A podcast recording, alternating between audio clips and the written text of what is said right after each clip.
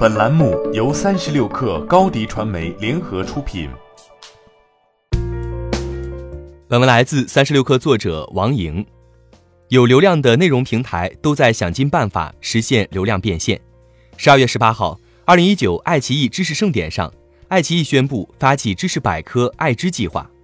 爱奇艺方面表示，将投入七十一亿流量补贴，激励扶持百科短视频创作者。并在现金补贴、多元变现、内容指导、官方荣誉、创作沙龙等方面给予更多资源倾斜。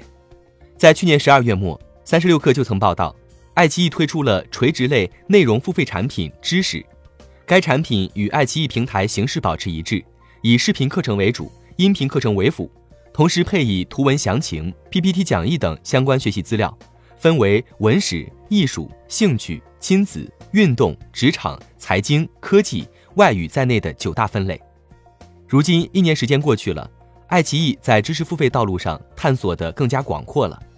爱奇艺方面表示，目前知识 App 覆盖品类达十五个，累计超过三万七千门课程。一方面，知识创作者、教企机构在主动拥抱这些流量平台进行知识变现；另一方面，这些内容平台也在试图通过流量变现。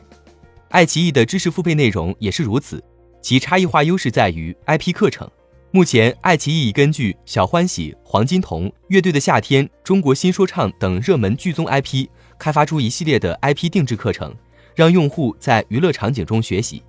在行业合作方面，爱奇艺知识已与领英、尼克胡哲、刘天池表演工坊、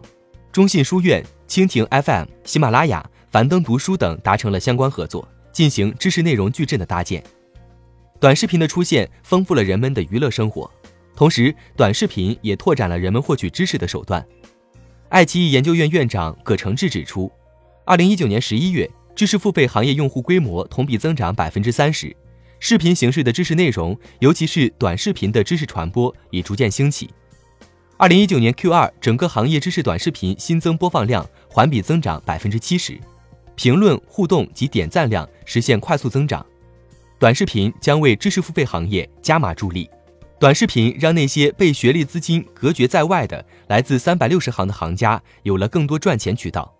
他们通过更加多元的方式降低了知识传播门槛。同时，对于爱奇艺等视频平台来说，推出知识付费内容可以在一定程度上与既有业务形成内容联动，加大视频网站的吸金能力。